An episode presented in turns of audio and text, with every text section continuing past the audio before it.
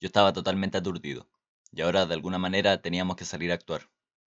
Triple H y yo hablamos sobre el resto de nuestro combate. Intentamos acabar de darle forma. Pero era casi imposible porque estábamos muy preocupados. Dos minutos antes de que tuviésemos que salir, nos dijeron que Owen había muerto.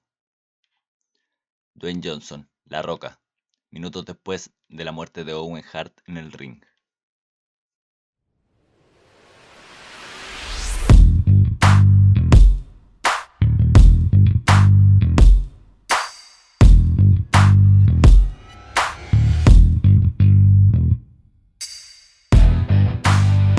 Hola gente, ¿cómo están?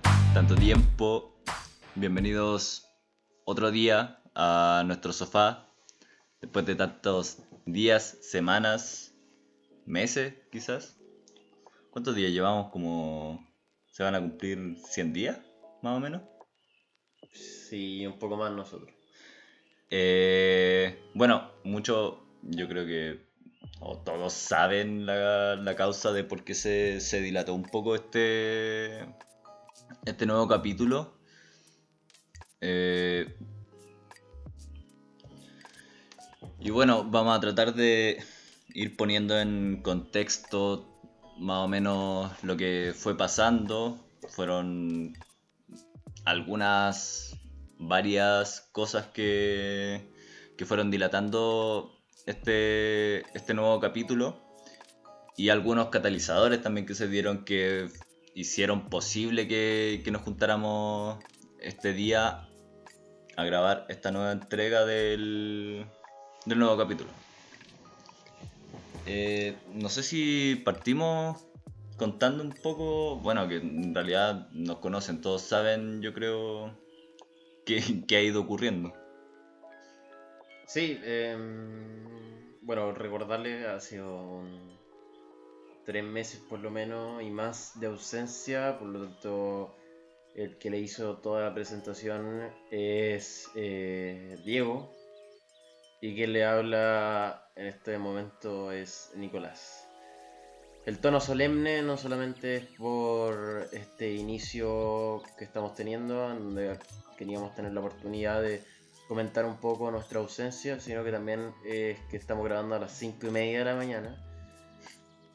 Eh, 10 para las 6. 10 para las 6. Nunca pensé que esta iba a ser la forma de volver al, podcast. Mm. Eh, pero es lo que hay. Y a pesar de que tenemos este ánimo un poco solemne y desganado, con el tiempo van a ver de que va a ir cambiando y, y ya me estoy prendiendo un poco más. Cabe destacar que esta es la última parte que, estamos grabando del podcast en todo caso. Eh, tuvimos un inicio bastante más prendido, pero claro, son las 6 de la mañana, ha pasado harto rato. Terminó Royal Rumble, que es la causa principal de la, por la cual nos juntamos a, a grabar este podcast. Pero yo creo que lo mejor sería empezar un poco por el inicio, después del, cuarto capítulo creo que, que subimos, que fue el último. Sí. A recordar que nosotros teníamos una planificación de una cantidad de capítulos que íbamos a hacer, entre ellos Boya Horseman que nos pidieron, el Joker que justo coincidió con, con el, el, momento de ausencia, capítulos que no pudimos hacer y que vamos a ir retomando seguramente de alguna u otra forma con el pasar de, de los capítulos que ahora ya, ya volvemos. Eh, y bueno, contar un poco el por qué ha sido la ausencia, el motivo principal, eh, obviamente es el contexto nacional. Eh, los primeros días sobre todo sentíamos que era nuestra obligación dejar un poco de lado esto y concentrarnos en las cosas que son verdaderamente importantes de forma personal como también conversándolo como amigo, que quede claro que eso no se perdió en estos meses de ausencia. Nosotros comentamos la mayoría de las cosas que tienen que ver con el acontecer nacional y otras cosas también a lo largo de estos tres meses. Claro, también la, ausencia de esta plataforma creo que, que tampoco nos dolió mucho de cierta forma porque en realidad, eh, no sé, no, no creo yo que hubiésemos tenido que concentrarnos principalmente en, no sé, mandar algún tipo de mensaje o alguna, o alguna cosa así, porque principalmente la audiencia se compone hasta ahora de gente que nos conoce y que saben lo que pensamos al respecto, nos han visto compartir cosas por, por medio de las redes. No sé, en lo personal yo estoy completamente de acuerdo con el estallido social. Creo que fue algo que debió haber pasado hace mucho tiempo, que estaba esperando. Y en realidad tampoco, tampoco sé si vale más la pena ahondar respecto al tema porque eh, ya lo hicimos cada uno personalmente dentro de nuestras redes. Sí, estoy totalmente de acuerdo. Eh, en un minuto teníamos considerado hacer un capítulo respecto solamente a la acontecer nacional, pero como nuestra... Eh, ¿Cómo decirlo? Eh, nuestra vuelta al podcast se dilató más de lo normal. No podemos mm. culpar solamente al al contexto nacional de por qué nos sentamos. Eh, hubieron otros motivos también. Eh, principalmente la paja que nos da volver a esto, sabiendo que nosotros manteníamos nuestra amistad y, era cosa de, no querer grabar nomás. Eh, pero claro, nuestra posición, en el caso de Diego, quizás un poco más firme y vista por nuestros auditores. La mía también ha sido totalmente compartida. En el caso de Instagram estoy también a favor de todas las demandas sociales. Eh, puedo tener mis matices respecto a, cierto tipo de, de temas eh, que no creo que sea la intención tampoco de nosotros ahondar en esto. Eh, y eso más que nada, decir que nuestra vuelta tiene que ver con que estos meses también sirvieron de mucha reflexión personal. Y, y nada, sentíamos las ganas ahora de que era un momento justo de volver. Eh, ya había sido demasiado el, tiempo de ausencia y, y, nada, tenemos las ganas de, volver a, lo que teníamos en un, en un momento eh, planificado. Eh, obviamente considerando todo tipo de contexto nacional ahora, quizá como avancen los días y como avance la temática, también hayan capítulos sobre eso, eh, o no. Depende de, de, los ánimos y de la intención que tengamos.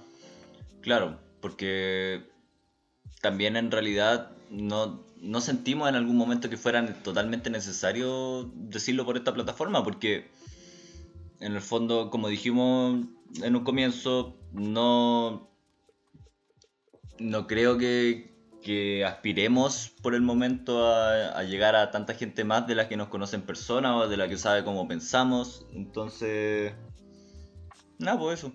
Creo que, creo que está más que claro para, los que escuchan eh, lo que pensamos al respecto y, y más lo que pensamos yo creo que las causas, porque las causas, claro, pues principalmente eso. Fue un momento de, primero, de que no podíamos salir de la casa porque estábamos en toque de queda. Después no nos concentramos principalmente en eso, en nosotros, por nuestros medios, eh, bueno, ya sea informarnos o compartir parte de nuestros pensamientos, eh, salir a la calle también, porque también hubo de eso. Y claro, después de, no sé, un mes de haber estado como tema principal el estallido social, pasó que nos fuimos aletargando y aletargando con el tiempo y al final dejamos de, grabar derechamente, conversábamos por teléfono, hablábamos por WhatsApp, pero no era, no era el tema principal. El tema principal yo creo que en este tiempo ha sido, no sé, compartir cosas dentro de nuestra amistad y, nuestra, y nuestro gusto y también que sirvieron para, yo creo, establecer un cierto lazo con el contenido que vamos a empezar a ver con este tiempo, eh, en este tiempo. Se viene el capítulo de los Oscar, ahora va a venir el capítulo de SmackDown, que de nuevo ya grabamos, no es este el tono en el que lo vamos a, tocar. Y principalmente eso, va a ser un capítulo distinto, sí, un poco porque eh, va a ser como único. ¿Dije un SmackDown especial. o Dijiste SmackDown, te lo iba a corregir, pero está ahí eh, volado hablando. Eh, nada, volvemos principalmente por porque teníamos ganas y justamente coincidió el evento de Royal Rumble, por lo tanto este programa es prácticamente un especial de Royal Rumble.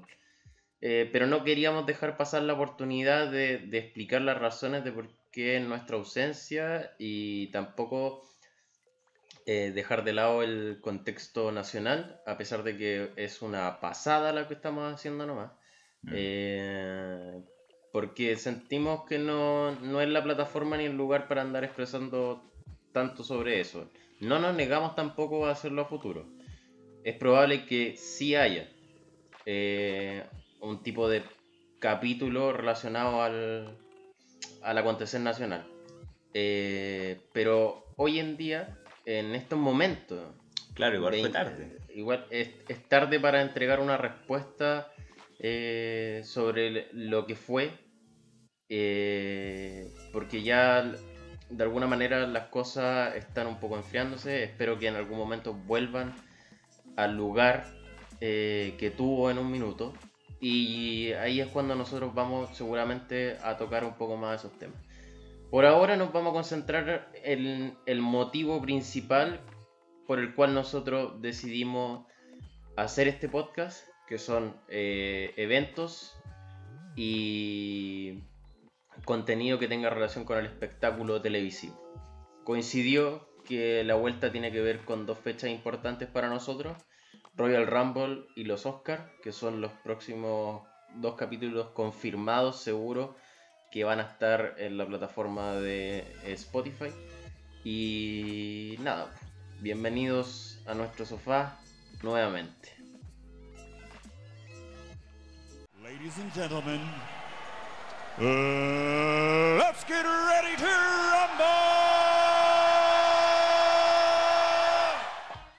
Bueno, y sin más preámbulos, nos metemos de lleno ya en lo que va a ser el tema central de este podcast, eh, el Royal Rumble, eh, su versión, no sé qué número de versiones. Año, año 2020. Año 2020. Eh, bueno, si tú no eres fan de lucha libre o eres un fan ocasional, seguramente Royal Rumble y WrestleMania son los principales eventos de la franquicia de WWE que sí o sí tienes que ver. Es por eso que nosotros decidimos volver, porque no por el hecho de ser Royal Rumble, pero sí porque nos vamos a juntar a ver Royal Rumble. Y nada, pues partir con este esta nueva etapa del, podcast que, hemos vuelto ya después de un tiempo con, este tema. Bueno, sí, principalmente también porque Royal Rumble no deja de ser un, evento importante en la lucha libre. Yo, por ejemplo, soy. No, no me considero fan a esta altura, pero sí en su momento fui bien constante en lo que tenía que ver con la WWE. Y sin duda, en realidad, los eventos que más recuerdo son Royal Rumble y WrestleMania. Son los más importantes, los que tienen más repercusiones eh, en las diversas temporadas que tiene la, la, WWE. Y es uno de los que más sorpresas trae. O sea, Royal Rumble es el evento, yo creo, en sí, casi incluso más que WrestleMania, aparte de los WrestleMania Moments yo creo que Royal Rumble es el, evento que más sorpresas puede traernos y que más felices o más enojados nos puede dejar.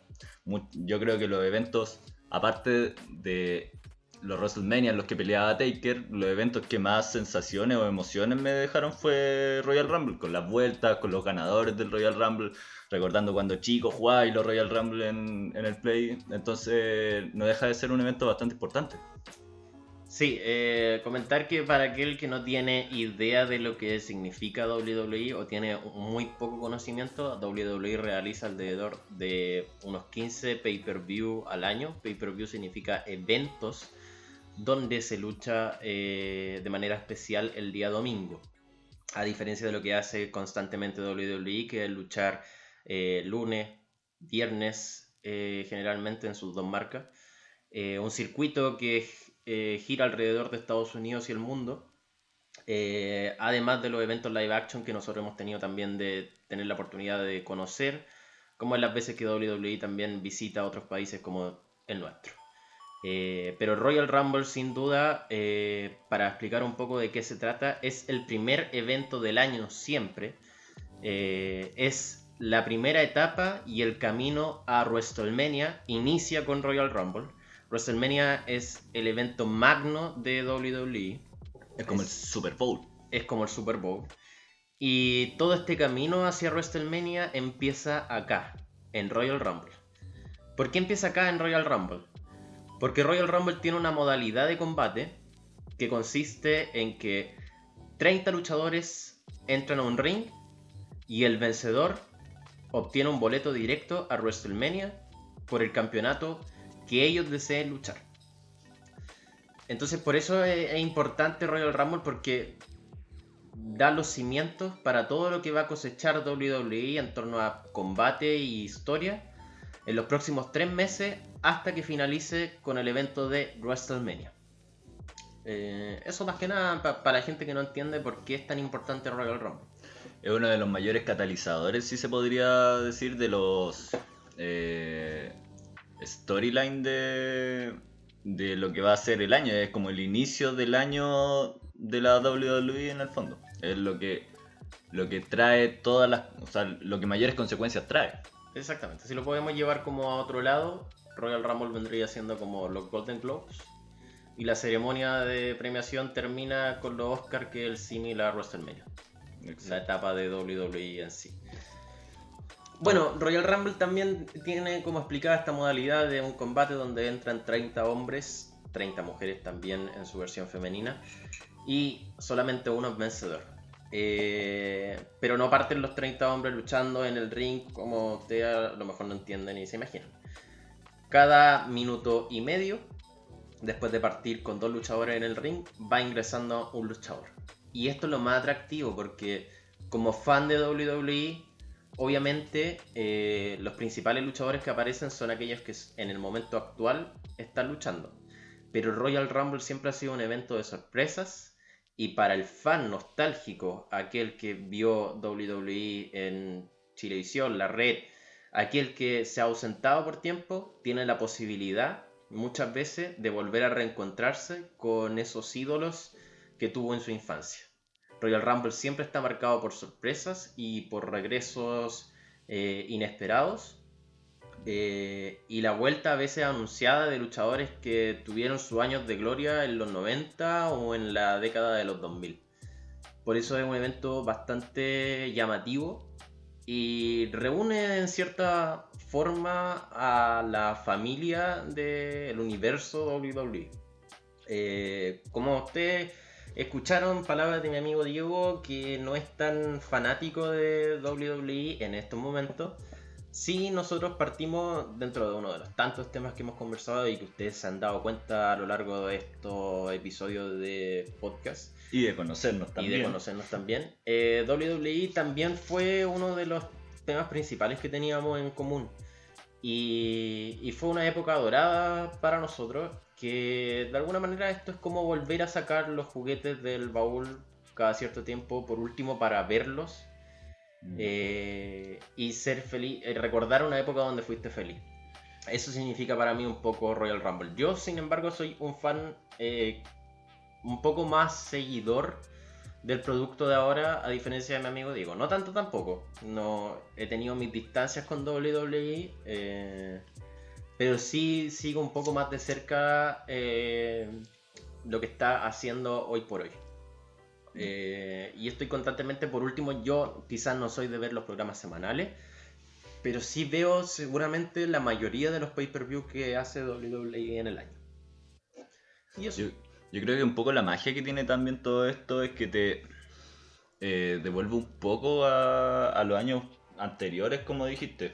Porque, no sé, han pasado cuánto, 15 años en muchas ocasiones de que uno ve a algunos luchadores eh, o que era fanático, porque yo, no sé, por ejemplo, yo cuando estaba en el colegio era bastante fanático de la WWE y muchas veces me pasa que en los eventos principales eh, en la mayoría de las ocasiones, es donde veo a esos mismos luchadores de repente que están peleando hace 15 años. Entonces, eh, de una u otra forma, igual te trae algunos recuerdos nostálgicos y es súper bonito, creo yo, eh, poner, ponerse a ver, ponerse a ver la lucha libre de vez en cuando, o volver a ver, sobre todo en estos eventos como Royal Rumble y WrestleMania. Y sí, pues contar que nosotros generalmente la mayoría de los años, a veces por, por X circunstancias no se ha podido, pero yo creo que de los últimos 6, 5 años nos hemos juntado la mayoría de las veces por lo menos a ver Royal Rumble o WrestleMania juntos. Claro. Eh, lo hemos visto en locales, lo hemos visto en casa. eh, en la playa. En la playa. Pero. Pero un evento que, que nosotros tenemos agendado, yo creo, durante. Durante el año, como una ocasión donde nos vamos a ver sí o sí. Independientemente de la mayoría de las veces que nos vemos, sabemos que contamos con esa fecha. Eh, nada, pues yo creo que más que hablar de Royal Rumble, porque la mayoría del grueso de, la gente que nos escucha eh, no, no debe tener pico idea de lo que significa Royal Rumble o, o WWE en sí, sería bueno que nosotros comentáramos un poco por qué tenemos este amor por WWE, eh, este amor que inició cuando éramos chicos y cómo ese amor se ha transformado en el por qué llegamos. Porque nosotros llegamos, yo creo que adictos un poco a la testosterona, a, a ver el tipo de pelea que era. Generalmente tú sobre todo lo viste en una época más antigua que yo, donde WWE era un producto mucho más violento de lo que es hoy en día y de lo que llegué yo. Porque cabe decirte que yo soy fan de WWE a partir de WrestleMania 23 más o menos. Para que se hagan la idea, ese WrestleMania fue el año 2007. O sea, llevo 13 años siendo fan de WWE, a diferencia de mi amigo Diego, que lleva más tiempo, yo creo, viendo lucha libre. Mira, yo creo que conociéndola desde. A ver, serán. No sé, desde los cuatro años más o menos. Pero en realidad yo me empecé a hacer eh, más constante también, más o menos por el WrestleMania 20. Que ahora, ahora en realidad ni siquiera hay espacio en mi mente que recuerde mucho aquellas peleas, más que, no sé, la típica de Edge con, con Mick Foley, de la lanza sobre la mesa quemándose. La de Taker contra Kane. No, ¿cuál? Esa, esa pelea es mítica porque marca el regreso del hombre muerto. Del concepto de Undertaker hombre muerto. El Undertaker pasó una época donde era un motoquero, rockero, para que la gente se haga la idea. El American muy Badass. diferente al, al fenómeno que es hoy en día. Y el WrestleMania 20 marca el regreso a ese personaje oscuro, Ah. silencioso. eh, Concepto. El Jim Nick es una forma de referirse a el personaje que tiene el luchador. Eh, Como yo creo que con Cena se, se notó harto también eso de entre el rapero y el. WWE existen diferentes Jim Nick, que es como el tipo de personaje, como una definición de qué personaje soy o a qué personaje aspiro. Existe otro concepto que también sería bueno explicar, que es el heel y el face. Claro. El heel representa el malo, el que todos odiamos, el abucheado. Hay un capítulo de Los Simpsons muy bueno donde Homero le dice a Bart como sé heel, sé face y Bart va cambiando la, la faceta. Y el babyface es el que apoya a toda la gente, pues, el héroe, el John Cena. El- yo creo que el personaje más, más característico John de- Cena yo creo que. de la palabra babyface. claro, el más fuerte sí, El yo creo que. No, es que yo creo que el, el que. el- después el que más fuerte fue, yo creo que fue Daniel Bryan. Eso sí. Claro. O sea, Cena era muy amado eh, por muchos, pero también a la misma vez era odiado por otros porque se daban cuenta que estaba pasando esto. En cambio, Daniel Bryan, que tampoco, tampoco sé si lo conocen, ahora último en realidad es como Mm. para traer un personaje más actual. eh, él sí tiene el apoyo de la gran mayoría de, de los fanáticos, creo yo, a mi parecer. Sí, ojo que ser babyface, babyface no tiene nada que ver con tener el apoyo de los fanáticos. Claro, Eh, el apoyo de los fanáticos muchas veces se da en personajes heel o en personajes que no cambian su conducta y que son bastante eh, predecibles en su forma de actuar. el, El Undertaker, por ejemplo, es un personaje que siempre ha sido querido, mm, pero nunca tenía una faceta face o heel, a- sacando lo- lo- los comienzos. El Undertaker se definió por ser un personaje que es el Undertaker. Que- sin otro seudónimo. Que yo creo que se podría definir de como dos formas muy fáciles. El Hell es el tramposo, el que hace la jugarreta, el, el que gana, gana como de la forma, si se podría decir, como cobarde, hace el, hace el, el papel generalmente del odiado. Ahora, ahora, último, no pasa tanto eso, pero en su inicio hacía muchas veces el papel de, del odiado. Podemos decir Ge- eh, Edge, Randy Orton, eh, La Roca en algún momento también, X-Pac, todos los de antes eran pasaron por su etapa Hell y eran los tramposos, los que ganaban como por debajo de la mesa. Y el Hell, en cambio, es como el más. El face. O sea, el face, en cambio, es como el más virtuoso, el más. el que juega limpio, el que no te, no te va a pegar si estáis como en, en una situación de desventaja, el que no saca la silla a escondidas, ¿cachai? El que no le pega al árbitro. Entonces, es como esta pelea del bueno y el malo. Ahora, yo creo que en este último tiempo, y me gusta eh, mucho eso de, de la lucha libre de hoy en día, eh, el bueno y el malo, creo yo, que empiezan a dar lo mismo cuando el espectáculo que da el bueno o el malo es, eh, es mejor. Porque, no sé, volvi- volviendo al principio, por ejemplo, eh, una de las razones principales por las que... Por las que... Espera, voy a esperar. Que yo creo que se puede... Ah, ya. Bueno, volviendo al principio, una de las razones principales por las que eh, personalmente me creo que me gustó la, lucha libre era principalmente por eso, por el espectáculo que te daban algunos luchadores. Siento que aún así yo cuando chico, por ejemplo, al que, al que tenía que caer mal me caía mal y no quería que ganara. eh, aún así, mientras vas creciendo te vas dando cuenta que en realidad te gustaba mucho el espectáculo que daban esos luchadores porque y sobre todo ahora que se ve cada vez menos. Entonces, lo que, lo que decía Huguito Sabinovich cuando empezaba generalmente eh, los Hugo programas. Sabinovich, para los que no sepan, es un relator de WWE en español latino que tiene como frase eh, típica el Atangana. Sí, él, él fue el que hizo famoso el, el Atangana. Bueno, él lo debe haber creado, no sé. Sí, Eh, lo que decía Huguito Sabinovich cuando empezaba los programas, hombres por los aires, patadas voladoras. O sea, eso en realidad era en el fondo la gracia de la WWE. Eh, ver cosas que en la vida cotidiana jamás en tu puta vida iba a ver, ¿cachai? Entonces, sillas mesas rompiéndose, gente tirándose por la escalera, eso en el fondo es la gracia, yo creo, de la WWE, el puro espectáculo. Exactamente. Es bueno lo que tú dices de cómo la audiencia ha cambiado, cómo uno ha madurado en cuanto a seguir este, este producto, que para aterrizarlo un poco, eh, el otro día lo conversábamos fuera de micrófono. Eh, WWE es eh, una teleserie que se transmite semanalmente, que se ha transmitido semanalmente, ininterrumpidamente, desde la década de los 80. Eh, y que eso es básicamente lo que define, es una teleserie. Nosotros no vemos WWE, quizá partimos así, pero nosotros no vemos WWE porque sea real, que es como el típico debate que se genera en siempre que uno dice que es fan de WWE, que te dicen como, oye, ¿tú sabes que esa weá es falsa? O, sí, sabemos que es falso. Nosotros lo vemos como un concepto de guion de teleserie. Sobre todo yo ahora más crecido me, encanta cómo desarrollan a veces la historia y muchas veces me desalienta cómo se desarrollan. Pero eh, es como ver una película, es como ver una serie ininterrumpida eh, que se transmite de manera en vivo, a diferencia del producto que he editado y grabado después.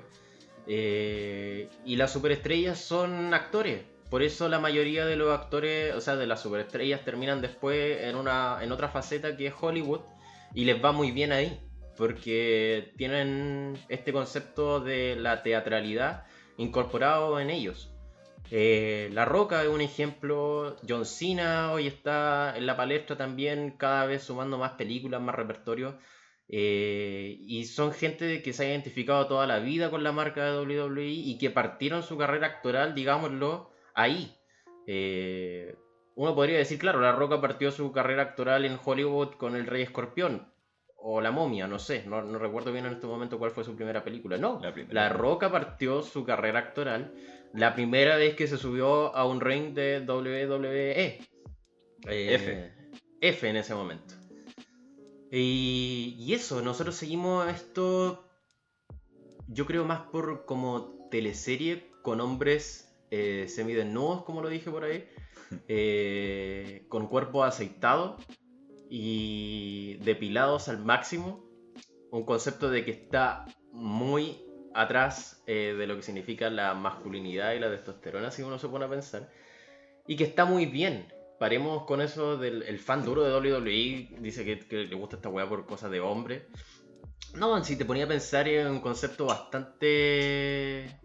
Yo creo que es todo lo contrario de WWE. Hay otros productos, hay otros tipos de deportes como la UFC, como el todo vale, como la MMA, eh, que se dedican al deporte, al entretenimiento, y aquí quiero tener ojo porque creo que me equivoqué, al deporte en sí como competencia a través de los combates. Mm. WWE incorporó un concepto por definición que para mí es como lo, lo glorioso y lo que le define, que es entretenimiento deportivo. Eh, a través de atletas entregan un entretenimiento similar a lo que es una serie, una película, una teleserie, una comedia. WWE tiene todas las emociones posibles eh, en cada luchador, en cada historia que cuenta. Hay momentos llenos de risa, hay llanto muchas veces, hay momentos de suspenso, terror. Eh, todos los géneros que uno se puede imaginar, de alguna manera WWE los ha tocado y es por eso el amor que yo le siento a, esta empresa y el cariño y las ganas de siempre volver a ella y que se ha mantenido durante el tiempo. Yo creo que ahí hay varios conceptos o varias cosas importantes que se pueden sacar en limpio. Por ejemplo, en esto de la, de la actuación que llevan a cabo los luchadores. eh, claro, no es, no es verdad. Eh, los luchadores saben quién va a ganar desde el momento, incluso desde antes que se suben al ring. Eh, no pueden salir a hacer sus presentaciones sin saber quién va a ganar. Exactamente. Ha, ha pasado y ha quedado la cagada, pero pero saben, saben ya cómo se, se va a desencadenar todo. Está todo libreteado. Ahora, eh, hay algo importante yo creo que hay que decir, que también ahora uno que cuando está más grande se da cuenta de esas cosas y yo creo que también te, te traen un poco, o no sé, te, te suben la sensación de encanto con, el, con este deporte, porque en realidad también el wrestling es un deporte. O sea, la, la lucha Claro, son- la lucha en sí es un deporte. eh, que es que no está libre de riesgo. O sea, si bien muchas veces está pauteado y está más que ensayado el que se tiren por la escalera para abajo, el que, no sé, ahora último cuando el, el McMahon, ¿cómo, se- cómo se llama este concha? Shane McMahon. Shane McMahon se tiró, se tiró por la por la jaula. Eh, claro, todo eso está bastante pauteado, pero hay muchas veces donde eso sale mal. O muchas veces donde el riesgo está, saben que es bastante probable que tengan algún tipo de lesión, pero aún así lo hacen. O sea, yo creo que ninguno de nosotros, eh, cuando le dicen, no sé, solamente por el espectáculo, bueno, también por la plata, pero por el espectáculo, tírate por una reja para abajo, no lo vaya a hacer, pues, ¿cachai? No, no lo vaya a hacer. Y hay muchos luchadores que llegan a la WWE de, de otro tipo de marcas, mm, mm, como por así decirlo, de Lander, que le pagan mucho menos, que, que tienen mucho menos presupuesto y están haciendo exactamente las mismas cosas que hacen después de la WWE. La única diferencia es que hay, más gente y hay más plata de por medio, pero esos luchadores se han sacado la chucha toda su vida en realidad para ganarse un puesto en de esta empresa que eh, al final es como la cima, por así decirlo, de Del entretenimiento, del entretenimiento. deportivo. Exacto. Eh, sí, es importante lo que tú señalas porque eh, más que mal ellos son actores, como lo dije, pero son actores que nunca han usado doble. Son como dobles de riesgo ellos mismos. Dobles de riesgo ellos mismos. Entonces, eh, aún más valor hay cuando uno empieza a analizar el por qué te gusta este producto. Como dije en un principio, nosotros llegamos acá eh, por amor a, la- a- las piruetas quizá, a la lucha en sí, pero cuando uno va creciendo, cuando uno va teniendo esta eh, crítica en sí cuando uno analiza un poco más el espectáculo o lo que está mirando con otros ojos, con otra perspectiva. Eh, uno se da cuenta eh, de la gran labor que realizan los luchadores, que no tienen nada que envidiarle a otro deportista porque el sacrificio es el mismo, porque están rodando 24/7 no solamente el luchador de WWE, como bien dijo el Diego, eh, el luchador under pelea en cumpleaños, pelea en, en eventos, en feria, eh, solamente por amor y por querer entregarte entretenimiento. Y eso me parece una de las weas más románticas y, y atractivas. Y una labor que yo respeto mucho y que admiro mucho eh, de cada luchador. Ellos generalmente tienen casa, eh, tienen plata también, tienen que ganar, eh, eh, como, como yo creo todos los deportistas, todos los que, los, que hacen películas, que ganan suma, después podemos hablar en otro debate, pero si es justo o no que ganen esa cantidad de plata, ¿no? Pero el sacrificio que hacen ellos está. Tienen casa donde no pasan la mayoría del tiempo, andan rondando todo Estados Unidos generalmente durante el año incluido también, como dije, fecha en localidades del mundo, eh, durmiendo en hoteles, cambiando el horario del sueño, eh, separados de su familia. Es por eso que el luchador también generalmente termina con alguien asociado al, al producto, luchadores con luchadoras, luchadores con presentadoras, o da lo mismo, terminan asociados con gente que entiende su ritmo de vida. Eh, ser luchador, hay, una película que quizás recomiendo después más tarde, o no, ya no, ya no lo o quizás ya lo hiciste. O quizás ya lo hice. Eh, que se llama El Luchador y que es un ídolo de lucha under. Eh, que es un weón que trabaja en un supermercado porque la WWE no le da la. O sea, la WWE, la lucha libre no le entrega el sustento para comer a diario, pero él sí tiene la necesidad de entregar este espectáculo. Más que la necesidad, es una pasión que despierta en él una pasión que se comparte con los espectadores eh, y solamente por el amor a entregarte entretenimiento. Eh, nosotros podemos cuestionar si la WWE hoy en día es lo que era antes, si es mejor, si es peor. Nosotros podemos analizar los pay-per-view a los que nos juntamos ahora, como por ejemplo Royal Rumble 2020, y compararlo hace 10 años atrás, si es realmente un buen producto o no.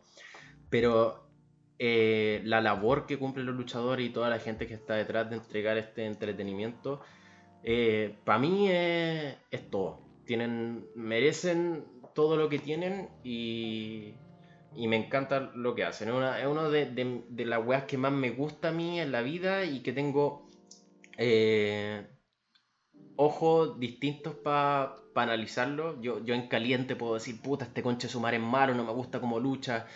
Puedo putear por el tipo de historia que me están ofreciendo. Eh, puedo criticar el evento y probablemente lo haga porque si gana el conche su madre que están diciendo que va a ganar me va a dar una rabia. Eh, pero por dentro yo sé la pega que están haciendo, lo, grandioso que lo hacen y, las ganas que le meten para que un weón como yo desde su sofá en, kilómetros de distancia esté disfrutando este producto. Entonces, la WWE me encanta. Yo creo, eh, antes que te pongáis a llorar, me, puse puse la barrieta, Yo creo que eh, la pasión o, el gusto que, se tiene por esto es más o menos parecido. Se podría hacer un símil eh, en cuanto a. ¿Cuál es esta palabra que tienen las fobias? Eh, el miedo irracional. Es como, es mm. como tan irracional en primera instancia a lo que se dice muchas veces sobre los fanáticos del fútbol porque es algo que a, simple vista parece algo, no sé, algo muy tonto, muy, muy simple, superfluo, como que no debería interesarle a mucha gente más. Si son un par de hueones corriendo claro. una pelota. Son un par de hueones que están haciendo como que se pegan. Pero, pero yo creo que en el fondo hay una historia, pues hay, hay recuerdos, por ejemplo, yo me acuerdo cuando cuando vimos WrestleMania acá y perdió Taker contra, más encima contra Roman Reigns. Y muchos nos pusimos a llorar. pero nos pusimos a llorar o estábamos mal. El ambiente acá era. Nos que, de funeral, amigo, per- de funeral. perdió Taker y aquí estábamos todos callados después de haber estado todos gritando y saltando todo el rato. Y eso era principalmente porque hay muchos recuerdos, hay muchas sensaciones. Taker es un. No sé, casi como un tótem de la, de la lucha libre a esta altura. Es una leyenda viva. Entonces, todo lo que, to- todo lo que te hacen sentir, yo creo que, no sé, probablemente lo podríamos llamar como el storyline más largo o la, no sé, la, la- la historia en el fondo más larga que ha tenido la WWE, que te ha ido armando hasta que terminó en este punto culmine que fue Taker dejando los guantes en el ring. Eh, no, sé, no, sé, no sé si habrá otro evento de, de deporte que haga eso más allá de seguir un equipo de fútbol y que por casualidades del destino de repente se dan eh, situaciones demasiado emocionantes porque, eh, porque el fútbol es real, porque es, cosa de azar. Aquí es una historia que se ha ido creando muchas veces eh, en el mismo momento porque pasan cosas, no sé, se mueren luchadores, eh, se, se muere gente, se Se retiran algunas, se- lesionan cuando tenían toda la historia armada, ya se empiezan a lesionar y chucha, ¿qué hacemos? Entonces todo, todo eso se va, va desembocando en emociones que, que tiene cada uno. No sé, que se acuerda que cuando chico estaba ahí saltando en la cama con el título de plástico en la mano, viendo cómo ganaba o perdía su luchador y después pateaba a la perra todo el sábado porque estaba enojado porque había perdido, ¿cachai? Entonces, yo creo que eso es lo emocionante, es una vuelta al pasado y también eh, uno, yo creo que es bastante difícil que se, que se despegue cuando ya empieza, no sé, tenía un periodo de, de más de dos años, yo creo que, que la viste, que erais seguidor acérrimo de la wea, y ya después no te podéis despegar nunca más. Siempre, siempre que estén dando, que esté haciendo Sabin y estén dando la lucha libre en cualquier tipo de canal, eh, te va a llegar por lo menos un par de segundos a ver si está el luchador que tú veías cuando tenías 10 años. Entonces yo creo que eso es lo importante, la nostalgia. Y es si la- no está, sirve para criticar el producto y decir, puta, esta weá era diferente cuando estaba. Claro, también te, te trae un poco de nostalgia eso, como el, el hecho de que de, de ver que también cambió, te, te- te- te trae un poco a la tierra, o sea, decir, esta weá no es lo que, lo que yo estaba viendo, pero se sigue haciendo. ¿Cachai? Se sigue haciendo y probablemente dos semanas después, si te lo topáis de nuevo, te vais a encontrar con, con alguna sorpresa. No sé, a mí me pasó en el 2014 cuando yo ya empecé a dejar de ver la, la lucha libre. El 2014 fue el 2000. ¿Cuándo perdió el Undertaker? El Por primera vez con- Con Brock Lesnar. 2013. Ya, el 2000, el No, 2014. 2014. Yo me acuerdo que, que estaba en la universidad y de repente alguien me dice, weón, alguien que yo estaba totalmente seguro que nunca veía la, la WWE, me dice, weón, perdió Taker. Y, y yo creo que mucha gente se enteró que perdió el Undertaker simplemente porque cuando era chico veía la lucha libre y, y ahora, no sé, a muchos le interesa de cierta forma algunas cosas de las que pasan ahí. Sí. eh, aparte, el, fan chileno o, los que tuvieron la suerte de, verlo en la, en la época de nosotros, los que son contemporáneos, es muy rico todo lo que hay detrás de lucha libre. Lo daba la red todo el día en un principio. Yo no fui fan de esa época, pero fui sí fui fan de, la época en que lo transmitía Chilevisión, un especial que empezaba las 5 de la tarde y terminaba a las 9, pegado en la tele, todos los compañeros o amigos eh, del barrio veían lucha libre, después te juntabas a comentar. Eh, y una época eh, dorada donde uno no, no tenía las weas que tiene ahora de, tener la posibilidad de verlo por internet. Eh, y con esto no quiero sonar al típico viejo nostálgico que adora otra época anterior, sino que sí hay cierta nostalgia porque te recuerda a weas lindas, temas de conversación. Yo, por ejemplo, era de, de luchar en los recreos, era de, de juntarme con mis amigos después a comentar, eh, de luchar también. Eh, tengo un amigo que se rajó una mano igual que un luchador en- al pelear en una reja. Eh, entonces son un montón de recuerdos y de una época eh, muy linda para mí y que de alguna manera también he, sabido conservar porque también en mis amistades también tenemos con mucho en común este producto, lo hablamos, es un tema de, volver a conversar, de reunirse. Ahora mismo voy a juntar, nos vamos a juntar en la casa de un amigo que, que es fanático de lucha libre y que lo conocí en la universidad. Probablemente la lucha libre también fue una de las primeras cosas que hablamos, si no fue el fútbol. Y, y eso más que nada, eh, es Puta, no sé, como. No sé. No quiero sonar tan mamón ya, weón. Pero. Pero es como a poner en contexto de por qué no estamos juntando también. Va a haber Royal Rumble. Porque quizás no es por Royal Rumble, sino será en verdad. Estábamos revisando la cartelera hace 5 minutos y tenemos pico idea de lo que va a pasar. Eh, pero vamos con esa fe también que va el hincha también a ver los partidos. Pues. Si no, no siempre vais con esa fe a, a ver a, ganar a tu equipo, también vais con una suerte de voy a ir porque tengo que estar nomás. Ahora, hace poco se, se llenó en Twitter de comentarios, eh, como porque conozco más, un poco más, no soy, no soy fanático para nada, pero conozco un poco más de Colo Colo en el ámbito del fútbol y se estaba llenando de comentarios sobre la vuelta del Mati Fernández. Claro. Eh, Royal Rumble yo creo que te hace sentir cuando vuelve un luchador que tú estabas esperando, o que ni siquiera estabas esperando, que ni siquiera te acordabas y que estaba y después vuelve, le veís la cara, hecho mierda por lo demás, pero le veís la muy cara. weón.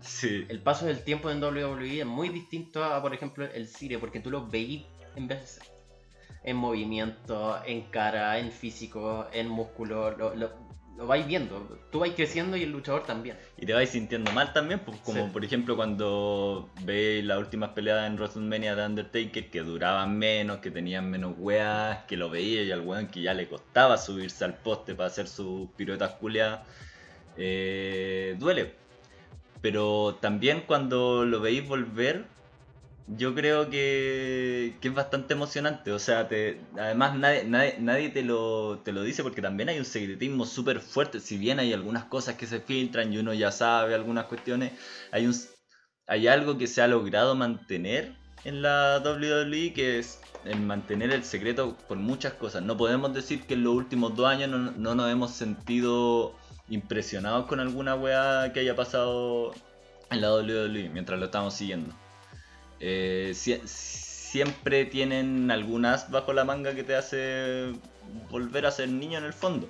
Y si bien, porque también podemos decir la WWE es una, es una empresa que trae a mucha gente bastante indeseable o que partió siendo una compañía que ahora mismo encarnaría todo lo que nosotros estamos en contra en términos de, no sé, de público, de hay un capítulo de South Park que lo relata muy bien. Los fanáticos de la WWE por mucho tiempo, no sé si ahora tampoco me, me he interiorizado bastante en el tema, pero por mucho tiempo fueron hueones bastante detestables. Fueron hueones bastante tontos. Eh, bueno, también se veía mucho, tiraban las latas de cerveza al ring, o sea, era, era una cuestión, era un show, no sé, era un circo romano la wea. Pero pero yo creo que también uno era parecido en ese entonces también, ¿cachai? La WWE yo creo que se trata de adecuar de la mejor manera, no siempre lo hace, siempre, siempre van a haber algunas fallas que tiene, algunas fallas bastante feas o menos feas, pero siempre, siempre va a estar eso, que eh, depende del tiempo en el que tú estés viviendo, yo creo que se adecua bastante bien para generar en el momento en que están viviendo eh, sensaciones que van a recordar los que ahora son niños y que en 20 años más van a seguirla viendo y van a recordar cuando eran cabros chicos y les gustaba la weá que estaban viendo. O sea, yo, creo que sigue siendo esa weá de... Porque muchas veces me he visto haciendo ese comentario que esta weá ahora es para niños. Y claro, quizás los niños de ahora no, tampoco se le pueden mostrar demasiadas weas que a nosotros sí nos mostraban. Pero quizás los niños que están creciendo ahora con la WWE, en 20 años más van a mirar para atrás y van a ver con la misma nostalgia o quizás más, no sé, las cosas que nosotros vemos ahora con nostalgia. Sí. Entonces son... Los niños de ahora siguen siendo los mismos ídolos. Claro. Entonces hay que respetar eso también, es un paso generacional que a nosotros también nos molestan cuando nos dicen que lo, de antes era mejor. Nosotros también lo vivimos en otra arista, a lo mejor no con WWE. Mm. Pero, pero siempre molesta el buen hincha weas que te dice que antes la wea era mejor. No, hay que disfrutar yo creo todos los productos y todos los productos de alguna manera si tú te abrís un poco son disfrutables. Pues si estáis con una negativa culia, si vais a ir a ver Mm. la wea a, a putear y a, a encontrarte a buscar lo mismo que buscabais en los 90 o en los 2000, puta no, pues weón, la- las Claro. weas cambian, todo cambia. Pero eso, yo creo que dejamos un poco claro con esto el, el por qué el tema es Royal Rumble, por qué no volvimos con otra cosa. Eh, o por qué decidimos volver con este tema, más bien. Eh, y eso, un poco de, de- de predicciones, yo creo, para conversarle a la gente. Nosotros estamos haciendo esta fase previa a ver el evento. Nosotros no, no sabemos qué va a pasar. Eh, vamos en un par de horas o en unos minutos en realidad a dirigirnos a ver el evento. Eh, y nada, pues queríamos grabar un pre y un post. Eh, te vamos a meter una cortina ahí, yo creo, de para Sí. ver el post. Y- Yo creo. eh, Ah, pues no sé qué esperáis tú hoy día. O no esperáis nada. Bueno, antes de eso también quería, quería hacer hincapié en, en lo que habéis dicho como la, la decisión de, de volver. Que a mí, a mí en lo personal me pasó que me topé con Royal Rumble. Me, to- me topé con la fecha y fue un buen momento para eh, hacer como a, vol- a volver a hablar un poco de- del podcast porque también A sea, volver al podcast. pod- a volver al podcast porque también era un tema que no habíamos hablado mucho, que no habíamos desarrollado, pero quiero, quiero enfatizar en eso, que de repente uno, o a mí me pasa muchas veces que como fan, como ex fan o no tan fanático de la wea, me pasa que me topo. Me topo con la wea. De repente sale, sale así como que te acordáis de esta wea que, oh, que va a pasar el, no sé, pues en una semana de Royal Rumble. Y, y en una semana se empiezan a armar las juntas con los amigos, se empieza, se empieza a hacer planes para la próxima semana y empieza como a, a- a, no sé, a eh, armarse toda esta emoción por, por volver a, a eso a eso que ya, ya hemos dicho que te causa nostalgia y toda la wea, ¿cachai? Mm. Entonces yo creo que, que también pasa eso. Te, te- cada cierto tiempo te vais acordando y te va pillando por sorpresa. Como en una vida que también tenemos una vida relativamente, si se podría decir, no sé, digámosle de estudiantes más que de adultos. Eh, vais rápido, ¿cachai? Vais rápido por la vida y de repente te vas y chucha. Ya vamos, ¿cachai? Muy de este podcast también, porque si tú te ponías a pensar Claro. la cantidad de veces que dijimos o que pensamos con qué tema vamos a volver. De hecho, subimos Claro. una foto a Instagram de que ninguno de esos mierda. temas culiados fue el con el que volvimos. Eh, entonces, sí, tenía un poco de razón en eso. Sobre todo en, en- en el caso tuyo, en el caso mío, quizás un poco más preparado. Yo pretendía también hacer un programa de Royal Rumble. O más que nada, nosotros conversamos cuando empezamos este podcast que sí o sí iba a haber un capítulo donde íbamos a hablar de la WWE. Claro. Pero, Sí, pero claro, nos topamos un poco con que el evento venía y con estas ganas que teníamos de volver. eh, porque las ganas están hace mucho rato. Ha, ha sido un tema de, de- de un montón de weas, de, de logística, de paja, Que se acabó Chile. que se acabó Chile, pero también eh, no podemos culpar solamente a eso, sino que a un montón de No, weas que, sí, que- también que- fue. que- que ha hecho que nosotros no hayamos vuelto antes. Fue un, letar- fue un letargo en el Fue un letargo que se, que Fue- se extendió. Claro, fue como una. Y que nosotros al principio igual como que dejamos un poco claro. una, una situación que, que se dio que después se transformó en un letargo, como esta weá de cuando te vais de vacaciones y después te cuesta más que la chucha volver a la rutina habitual porque no estáis Exactamente. acostumbrados, ¿cachai? Pero Eh, decir que ahora tenemos la- las ganas siguen igual que siempre. O sea, nosotros no, esto no quiere decir que nosotros nos hemos dejado de juntar. Nosotros hablamos todas las semanas. De hecho, yo creo que han salido conversaciones más entretenidas que en el momento hemos dicho, puta, esta weá hubiese sido buena mm, que salieran en el podcast. Las ganas han estado siempre. Eh, entonces, y de alguna manera esto es grabarlo nomás nuevamente, porque nosotros conversar, conversamos todos los días casi, mm. por teléfono, jugando. Eh, y dio la casualidad, bonita casualidad, de que se encontró con un evento de WWE y qué evento Mm. también. Entonces, volviendo a eso, Sí. reitero mi pregunta. ¿Qué esperáis tú ahora que vamos a ver Royal Rumble en un par de minutos? Mira, yo en realidad no espero mucho. ¿Sabes qué, qué es lo que más espero? Estar sentado tomándome una cerveza y conversando de alguna weá de lo que esté pasando en la tele. En realidad eso, eso es lo que me esperaba todo este, todo este tiempo porque también sobre la misma, eh, también a, a Pito de que íbamos a grabar el podcast, traté de no ver mucho de lo que iba a pasar en Royal Rumble como para... También para encantarme un poco y también para el post, porque después se viene el post que, Claro. que vamos a grabar en un rato, probablemente con más alcohol en la sangre. Eh, lo que sí me espero es una vuelta, lo típico de Royal Rumble, alguna vuelta. el- eso, de hecho, eso al, justo al inicio te, también iba, iba a hacer hincapié en eso. Una de las cosas que más espero yo, aparte de la batalla real, que es el Royal Rumble, eh, son números. El 1, el 2, el 27 y el 30. Yo creo que son los números que más, que más espero en, en el Royal Rumble. Porque también tiene eso de todo, toda esta weá que... Explica un poco esa weá, porque los números. Ya, el, 20 el, el 1 y el 2 son los primeros, los que parten. Que el 2 sobre todo, que, el, que es un número que le tengo bastante cariño, que fue el número que tuvo Rey Misterio cuando ganó después de que se muriera Eddie Guerrero, que estuvo, pasó por los 30, por los 30 luchadores. Bastante actuado, obviamente, porque se sabía que iba a ganar Rey Misterio. Pero Bueno, pasó ellos 62 minutos en un ring. pasó 62 minutos en un ring y eso también es algo de admirar porque pasar 62 Te voy a minutos decir al tiro ahí- la weá. Si tú esperáis el 1, yo te tengo el 1. ¿Quién? Brock Lesnar, ya está definido. Ya. Porque no venía un poco con la weá al este, ya, ya está Brock. Brock Ya. parte, abre la serie. ¿Por qué? Ni puta idea, porque Brock es campeón. Pero yo creo que no sabían dónde meterlo. Eh, mm, claro, ¿y el 27 por qué? O El sea, yo 20. sé por qué, pero El 27 generalmente se dice y ahora yo creo que cada vez menos. como que las estadísticas van cambiando también. Sí.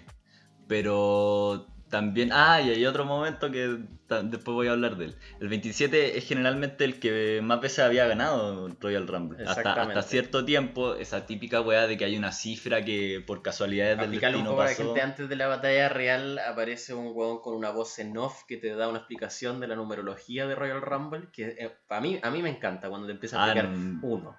Es el número de tanto, tanto, tanto. 24 es el número de luchadores que ha eliminado a un luchador. Ah, sí, Entonces, ah, sí, siempre te, eso. te- te explican un poco la historia de WWE en 5 minutos antes de la batalla real y la historia del Claro. evento.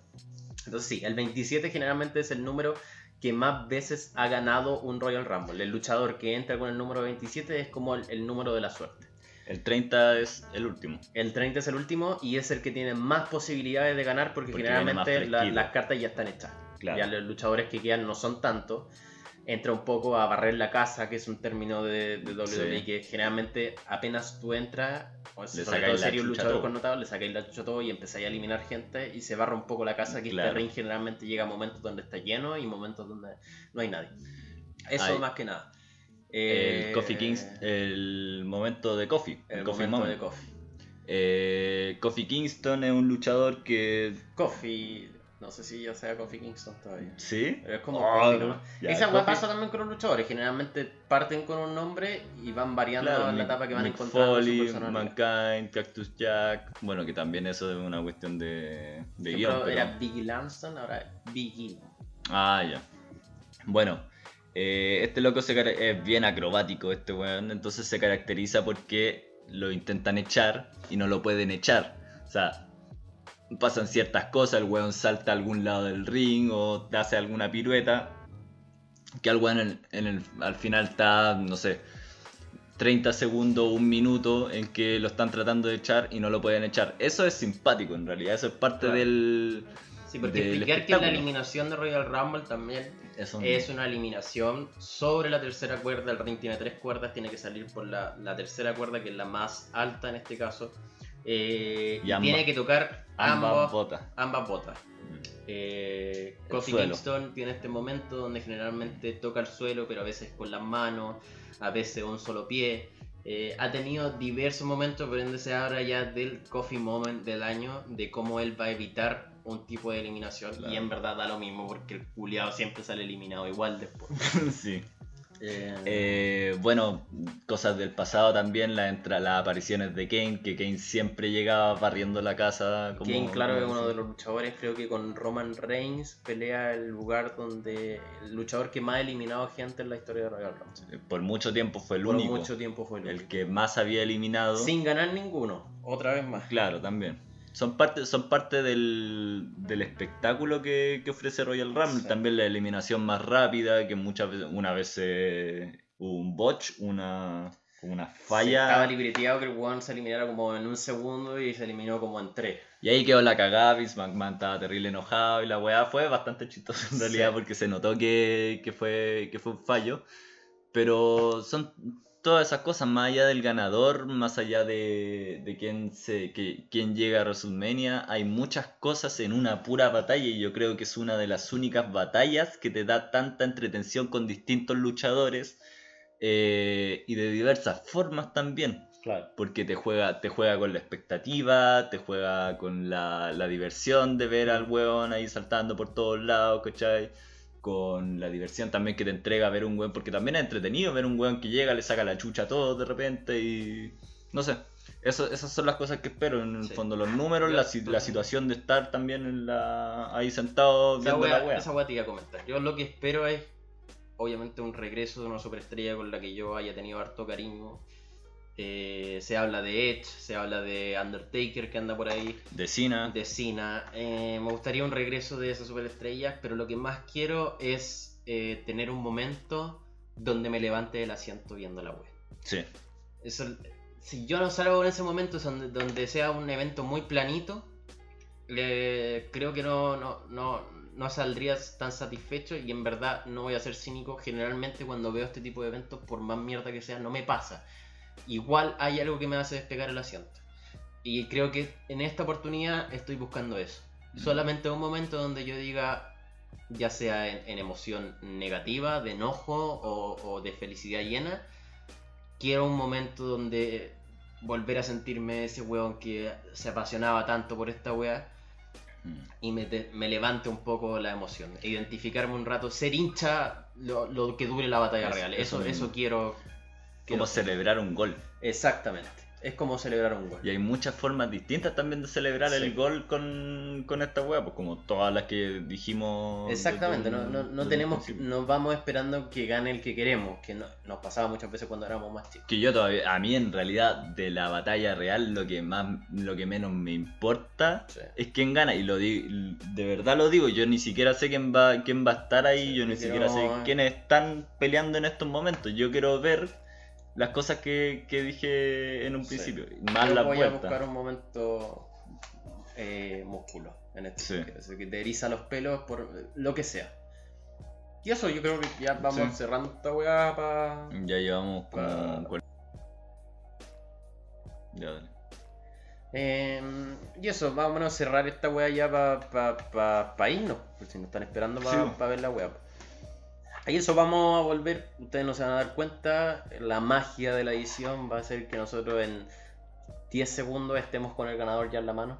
Para Claro. ustedes van a ser 10 segundos, para nosotros van a ser Varias 3 horas. horas, 2 horas por lo menos de, de emoción. Sí. Y eso, la- la- el ánimo va a cambiar, el tono de voz seguramente también, vamos a estar alcoholizados, va a ser otra weá, así que... Quizá no sabemos, Vamos, vamos no, con la cortina. no sabemos si vamos a llegar cansados, si vamos a llegar felices, si Quizás vamos a llegar no, tristes. no queremos ni hacer esta weá y se quede ahí. Claro.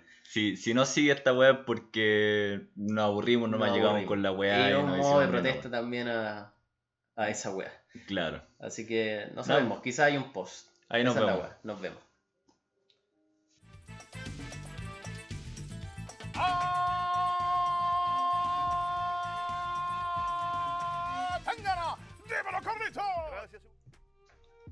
Bueno, acabamos de terminar el Rumble y no nos encontramos en, nuestro, en nuestra locación habitual, no nos encontramos en el sofá, sino que nos encontramos en la casa de quien nos abrió sus puertas para, para ver este Royal Rumble y pasar un, un grato momento. Estamos acá con Diego, compañero de universidad de, de Nicolás.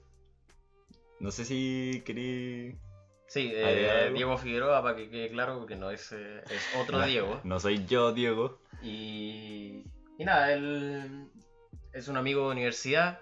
Como partimos hablando del podcast, uno encuentra amigos que tengan intereses en común. Uno de ellos era claramente la WWE, el otro el fútbol. Y ¿Hablaste de eso en... Sí. delante? Lo mencioné, de hecho. Sí. Y bueno, eh, está aquí con nosotros. Hoy día nos esperó con papa frita, maní chino, Cracklet con queso Filadelfia. Y nada, pues está aquí porque es el experto en este momento de todo lo que tiene que ver con WWE Royal Rumble. Y sin más preámbulos, aquí está Diego.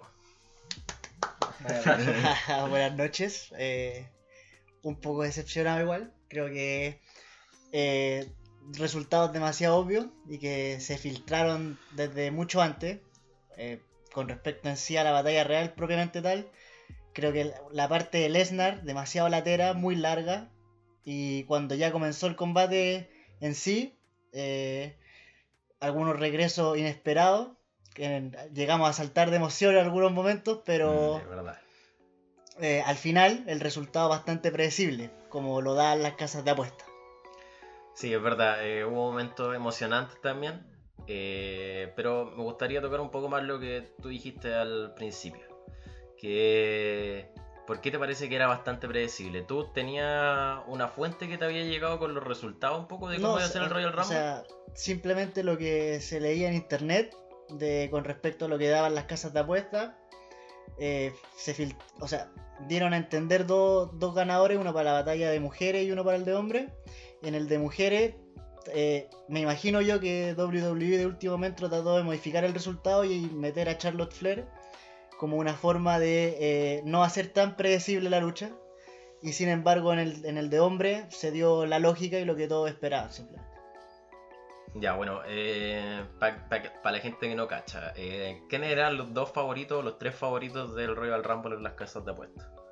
En el de mujeres primero, ¿Sí? habían eh, dos favoritas, pero había una que era China Basler, que marcaba mucha más diferencia con respecto a Charlotte, y era la que se predecía, era la principal eh, ganadora, o que se iba a llevar la victoria. Y eh, cuando salió de número 30, era prácticamente la lógica. Sin embargo, eh, me imagino que WWE, como digo anteriormente, modificó el resultado a último momento y le entregó el triunfo a Charlotte Flair. Y en el caso de los varones, era, habían tres, tres serios candidatos, que era Roman, Drew McIntyre y eh, Edge en caso de que reapareciera, cosa que sucedió. Pero también eh, era Un Drew. aplauso para esa weá, pues. Sí. Eh, en el caso de Drew, era el que se escapaba como el número uno en la apuesta y ese resultado no se modificó. Drew McIntyre ganó la batalla real e incluso ya tuvo un previo careo con Brock Lesnar durante la batalla. Bueno, yo creo que aquí es el tiempo como un poco de las sensaciones respecto al resultado final. Acabamos de ver Royal Rumble hace unos 10-15 minutos. Eh, voy a partir contigo, que justamente eres el experto. ¿Qué te pareció el final? ¿Cuál es tu sensación en cuanto a la emoción? Si bien tú dijiste que era predecible, pero desde la guata, ¿qué, es lo que sentís con ese resultado? Eh, encima que quedarme yo personalmente con el resultado de Drew McIntyre, sin duda me quedo con la vuelta de Edge. Creo que fue el punto que marcó la batalla real. Que ese Edge que veíamos cuando teníamos eh, 15 años, 14 años, y éramos todos fanáticos. eh, fue como volver a, los, a esos tiempos. Y para mí ese es el verdadero eh, gusto, el verdadero triunfo de este Royal Rumble. Más que en sí el- el- la victoria de Drew McIntyre propiamente tal. ¿Y para ti, Diego? ¿Otro Diego? Sí, yo creo que también eh, lo principal que se podría rescatar de este Royal Rumble es la vuelta de Edge. De MVP también podría haber sido, pero mm, no, no fue lo que no fue lo que todos esperábamos, porque habían rumores respecto a la vuelta de MVP. Tampoco fue mucho lo que esperábamos. Y por el lado de, la, de las mujeres, yo me quedo con Kelly Kelly en realidad. Que Fue tu momento vaso. Sí, sí, es que yo siempre fui fanático, o no tan fanático, pero siempre me gustó Kelly Kelly y creo que su vuelta fue fue algo bastante bastante rico de ver.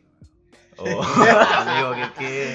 fue, yo creo que su Mira, yo no iba a tocar ese tema. Yo no iba a Yo- tocar ese tema. Pero tú me, ma- me mandabas videos de Kelly Kelly, weón. pero que- yo- no, es que yo, yo creo que fue algo bastante...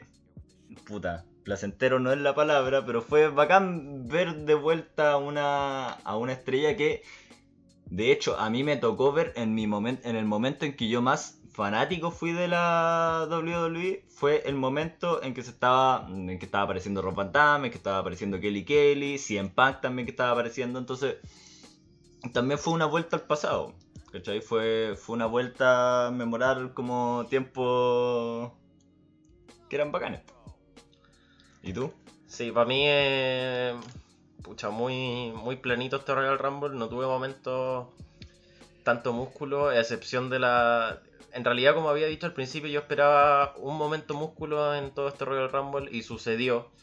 Algo que era un poco predecible, igual que era la vuelta de Edge. Pero a pesar de que era predecible del todo, eh, me emocionó bastante. Me emocionó bastante verlo a él como, como persona, en verdad, cuando no sé, creo que lo comentamos que está casi a punto de ponerse a llorar. Mm. Comentar que Edge es un luchador eh, de la época dorada para nosotros de WWE y que tuvo que ver su retiro forzado por una lesión en el cuello En su mejor momento. en su mejor momento, cuando era campeón de peso pesado, me parece que se retiró. Y nada, pues por estas cosas que hablamos al principio también, de que todos dicen que la lucha libre es falsa, bueno, no es tan falsa. Un luchador quedó con un cuello de jalea, que vio imposibilitado la posibilidad de darle a- de comer a su familia, pero que hoy vuelve con todo y se reencontró con, con su gente y con su universo que, que tanto lo quiere. Así que me quedo con ese momento que para mí me, me pagó la, la venida en Uber para acá. Que nos hizo sufrir también e- ese cuello de Edge en Durante grandes el momentos de la combate. batalla. Sí, Durante po. el combate. Sí, Hay que decirte que con Diego, el otro Diego, Diego Figueroa, lo vimos como kinesiólogos, decíamos, comentábamos la- las maniobras que eran peligrosas para ese cuello. Y eran muchos. Bueno, pero ya, yo creo que hay que hacer dos cosas. Una es, comentamos ya la primera etapa, que era como dar eh, las sensaciones de este Royal Rumble, el resultado. Pero también como podcast eh, y como invitado nos gustaría que Diego se uniera a esta conversación que tuvimos al principio y hacerle un par de preguntas en torno a por qué él de partida se hizo fanático de WWE y segundo, por qué mantiene este fanatismo hasta el día de hoy. Sería importante que tú lo comentaras ahí un poco.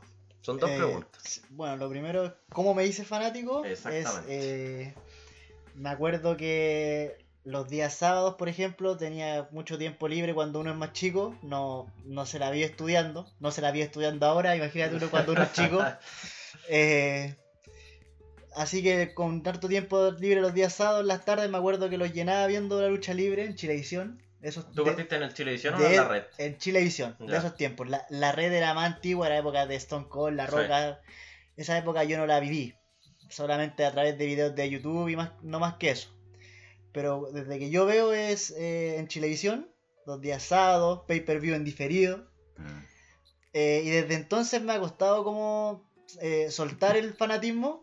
Eh, es difícil porque uno se termina encariñando eh, y haciendo parte suyo como eh, la historia tanto de algunos luchadores, lo que uno va investigando en internet. Y son esos, esos placeres culpables, como se dice, que no te dejan madurar, pero que de- dentro de todo yo siento que te hacen súper bien. ya entrando como en una etapa de la adultez en que todo se vuelve más amargo, más fome. Mm. Siempre es bueno mantenerse con esas cosas. Qué bonito online, weón. Me, me- me volví a emocionar. no, pero bueno, sobre eso, ¿tú te acordáis del pay-per-view o del momento, el, el primer evento que viste como fan, fan de WWE? Creo que eso en parte me marcó porque fu- fue el por qué yo y por qué yo me hice fanático y fue lo primero que yo vi fue una batalla de 5 contra 5 en la serie año En 2000 Survivor Series. Survivor Series año 2005. Ya. Vi esa lucha completa, pero lo que más me impactó fue el término, ver al Undertaker saliendo de un ataúd en llamas. Oh, Ah, momento, épico. Increíble para momento- hacerse fan de. Momento épico y fue lo primero que yo vi como fan de WWE. Y que sin duda me marcó a- no solo a mí, sino que a muchos fanáticos más. Tengo un fanático aquí al lado del Undertaker, pero reconocido. Así que, Sí, pero yo no le seguí la carrera completa como tú. Eh, y la segunda pregunta, ¿por qué la mantienes hasta el día de hoy? no, era lo que te decía, eh, son esos gustos que a uno le cuesta soltar, pues porque te terminas encariñando con, con luchadores, con su historia.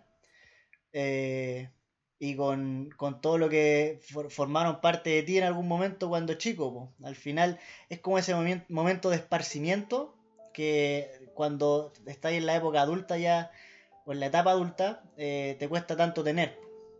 Claro. No, pero mi pregunta también iba por el lado de. Claro, tú partiste como este niño que se creía un poco todo lo que pasaba en el escenario. Sí, sin duda. Y tu criterio fue cambiando con el tiempo. Sí, Hoy pues, en día, ¿qué es lo que te mantiene? Y tú ya no tienes esa ilusión de niño, esa pasión de niño de, de ver a estos luchadores. Por, Me refiero a, ¿es solo eh, mantenerte conectado con el niño interior que tú dijiste o es también que tú aprendiste a valorar el producto de otra manera? Yo creo que eh, en mi caso es más que nada mantenerme conectado con el, con el niño interior. En mi caso. Sin embargo, eh, siempre espero algo del producto. O sea, siempre, siempre la veo esperando sorprenderme de algo. Y a pesar de que hoy día, como dije anteriormente, el resultado fue bastante predecible, eh, sí me sorprendí eh, con el regreso de Edge, a pesar de que ah, muchos sitios lo daban como un hecho. Yo hasta que no lo viera no lo iba a creer. Y, en ese caso sí creo que me sorprendió. Que pasa, pasa mucho también eso de repente con el con todo el secretismo de la WWE que se generan rumores falsos. Que se empieza se empieza a pensar que bueno, hablamos Es de que muchos como, luchadores como- que como decía el Diego, con esta weá del internet ahora, las, las predicciones y los posibles ganadores que se filtran, que no, era una weá que no vivíamos antes cuando el pay-per-view se difería claro, por una semana y tú aún así, por no tener acceso al internet, tampoco sabías ya el ganador. claro. Era mucho más sorprendente que hoy en día que, que lo tenemos más a mano, que lo vemos en vivo, por ejemplo. No, y además que podemos discernir un poco más sobre quién puede ganar, pues porque antes éramos chicos y nos sorprendía de repente que ganara alguno que nosotros o no queríamos que ganara o que no esperábamos que ganara, pero ahora también tenemos esa no sé, esa intuición, por así decirlo, de, de quién puede ganar, qué puede pasar, qué, qué sería lo que más vende. Entonces, de, de entender hacia dónde va la historia. Claro, también, pues, de tanto tiempo viendo la lucha libre que sabía En más eso- o menos para dónde En va la eso que dice el Diego me gustaría recalcar, de, de conocer o entender el fenómeno de WWE como lo que hablábamos, como una teleserie que tiene un guion y que muchas veces ahora nos fijamos más en eso, no sé si compartís conmigo, Sí, duda. de, de la historia, de la importancia del guion que se hace. Nosotros ahora, por ejemplo, no, no vemos la WWE como un producto donde sea el entretenimiento deportivo en sí, como las piruetas, la técnica, sin duda nos fijamos en eso también, pero también lo valoramos mucho más como la ficción que nos intentan representar, pues si, Y- si la historia es buena o no. Y es por eso que fans de nuestra edad de repente se han ido eh, saliendo del mundo de WWE porque en sí lo que uno busca es mantener la historia, pues, pero WWE se ha encargado de promocionar más el producto deportivo por sobre el, el guion de novela. coincido totalmente contigo. Yo creo que hoy en día la era de la WWE está mucho en base del- del- de lo técnico y de buen luchador que es, en vez de crear buenos personajes. Pero tampoco podríamos decir que los mejores luchadores siempre son los que ganan. No, me refiero a que. Claro, sobre esa yo también te puedo rebatir diciendo. Quizás el mejor luchador no es el que es tan bueno técnicamente. Si tú te ponías a pensar, por ejemplo, en el, en el- en el ya mencionado y tan mencionado Undertaker, es una persona que tiene 5 6 movimientos definidos y nada más. Mm. Pero es un personaje que se ha sabido mantener durante 30 años. Tiene una mística. Claro, es, me- Exactamente. es el mejor personaje quizás. Y de repente... Bueno, sobre eso también podríamos hacer como un juego, yo les puedo ir haciendo preguntas rápidas. Por ejemplo, ya que estamos en Royal Rumble, ¿cuál es el Royal Rumble Diego Podcast? Me voy a referir así. el que eh, ganó Cena. El que ganó Cena, el del Sí. 2008 es el Sí. que más te marcó a ti. Yo creo, yo creo que sí, porque me acuerdo de, de toda esa época. Yo, como dije de antes, yo empecé a ser como realmente fanático también con Chilevisión. Entonces fueron como esas épocas, esa, no sé, recuerdo, los, los eventos que más recuerdo también fue la ECW, ¿cachai? Cena ganando el, el Rumble, los WrestleMania poquito después del 20, ¿cachai? Entonces yo creo que el Royal Rumble que más me marcó fue ese. Y Royal también, y, Rumble tam- 2008. y también lo que sí, creo que creo que el que yo creo que fue más importante en aquel momento fue el que ganó Rey Misterio. Por todo lo que significó que ganara Rey Misterio después de la muerte de Iger, yo creo que el que más sentí fue ese, el que más como que me gusta a mí ahora más como adulto el de el de Cena, pero yo creo que el que más sentí fue el de Rey Misterio cuando cuando ganó. Mm. Diego, invitado. Yo, yo comparto también eh, con el de Rey Misterio. Creo que lejos fue el más emotivo por lo que se venía viviendo meses anteriores. Eh, sin embargo, doy también una mención honrosa. que es, eh, salté de emoción cuando Roman perdió un Rumble con Randy Orton. Así que Ya, el- uno de los últimos. uno de los últimos, sí, no recuerdo bien el año, pero Randy ganó ese Rumble y después le ganó el título a Wyatt en WrestleMania. Y eh, no quería que ganara Roman en ese momento, así que salté de Debe haber emoción. sido el del 2017. Do- 2017, si no me equivoco, sí. Nico, también. Yo, Yo- extiendo la pregunta también. Me quedo con el de Cena, que creo que fue el primer Royal Rumble que yo vi de manera consciente. Pero obviamente uno cuando ya tiene acceso a internet se va dando cuenta y, y la batalla real que más me llamó la atención, no es que quiera hacer hinchahueas con el tema, pero la del 2007, la final de Undertaker con Shawn Michaels, para mí es la mejor wea y, es tan importante la historia de, de ambos luchadores que después ese feudo se repitió años después para el retiro de Shawn Michaels. Y hasta el día de hoy, si tú te ponías a pensar en el 2018, se sigue viviendo esa esencia de que el Undertaker retiró a Shawn Michaels y todo tiene su inicio ahí. Eh, hace poco, hace como dos años, un año, eh, DX volvió a pelear contra los hermanos de la destrucción. Y todo por un feudo, eh, un careo que partió ahí. Para mí ese momento es icónico. Y de lo último, yo creo que me quedo con el de un poco similar a lo de Diego, pero más por el fanatismo que le tengo a Triple H cuando Triple H eliminó a Mm. Roman Reigns y ganó el título de WWE. Ese fue el último que gocé, yo creo. Esa weá la vimos en la playa, ¿o ¿no? Sí, Sí. y eso más o menos. Eh, bueno, ya que estamos con esto de las preguntas y venía, nómbrame eh, tu luchador favorito. Llego invitado, vamos a partir ahora. Uy, pregunta complicada. A ver. Ya, si se pone tan complicada, te doy pensar. la opción de poner un podio de tres sin dar el número en orden. Pero por lo menos mencionar tres luchadores que a ti te han marcado y con sus top favoritos. Eh, primero, eh, tec- o sea, en, en cuanto a mística, creo que no hay personaje como el Undertaker. Creo que es lejos el mejor personaje en la historia de la compañía y en la historia de la lucha libre mundial. O sea, ningún weón se puede mantener 30 años en el negocio manteniendo el mismo personaje, haciendo algunos matices eh, durante los años, pero eh, al final siempre volviendo al origen con manager, sin manager, y el Taker seguía vendiendo. Eh, ha sido el único weón que ha estelarizado no sé cuántas WrestleMania sin una lucha titular en el medio. O sea, el weón vende por sí solo, sin un título, sin nada. Y hace ver al rival eh, superlativamente. Y técnicamente yo tengo un cariño especial por Randy Orton. Creo que eh, es un luchador de tre- tremenda calidad. Y creo que bien merecido tiene el puesto dentro de uno de los de tres ma- mayores campeones mundiales de la historia. Podría tranquilamente eh, sacar a John Cena o a Ric Flair del- de los primeros lugares. Eh, y hoy por hoy también ese trabajo se ha visto como reflejado en su salario. WWE lo ha entendido así y es el mejor pago de WWE en estos momentos. Ay, no sabía eso. No sabía que Randy era el mejor pagado en estos momentos. Eh, Diego. Yo creo, igual te faltó uno. Sí, no me Sí, lo a era un podio, a ver. No, pero este Voy a- como bonus track. Como bonus track, eh... chuta. sentimentalmente creo que uno le tiene un cariño especial a Rey Misterio. Se siente, se, se siente como él, uno siendo de baja estatura. Es ah, difícil, weón, es difícil hacer un pollo porque te empezás a acordar de, de de- weones. y de no- mucha gente, claro, pero, pero por ejemplo a Rey Misterio sentimentalmente es difícil dejarlo aparte. Mm. Uno se emocionó cuando, por ejemplo, ganó el campeonato mundial. Porque era, era lo imposible, pues es el, el- el reflejo vivo del David contra Goliat. Mm. Sí, es verdad eso. Rey Mysterio yo creo que es el último luchador que, que refleja eso. La lucha del, del débil contra el fuerte. Claro. Es la leyenda Sí. del misterio. ¿Y tú? Yo en particular tengo. Yo tengo mis tres. Eh, voy a tratar de explicar porque el primero es Taker. Taker es. Puta, el. No sé si decir Stanley Kubrick, que muchos dicen. Pero. El Al pero- Pacino. Claro, es como el Al Pacino en la actuación, no sé, de- es Taker.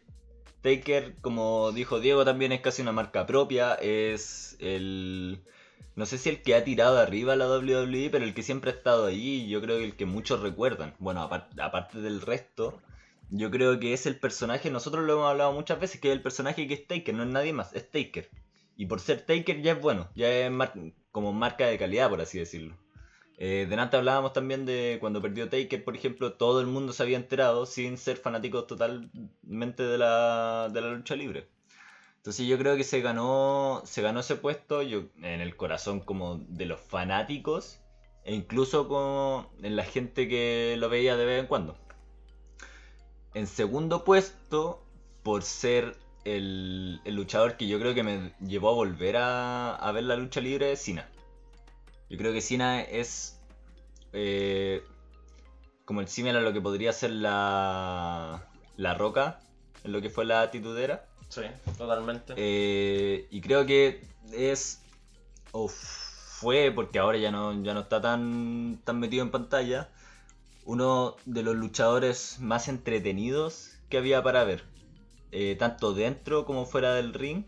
Habían situaciones y habían feudos que, que eran bastante entretenidos de ver. Y por mucho que la gente lo quisiera o lo odiara, todos sabemos que dio todo por la, por la compañía. Bueno, hasta ahora.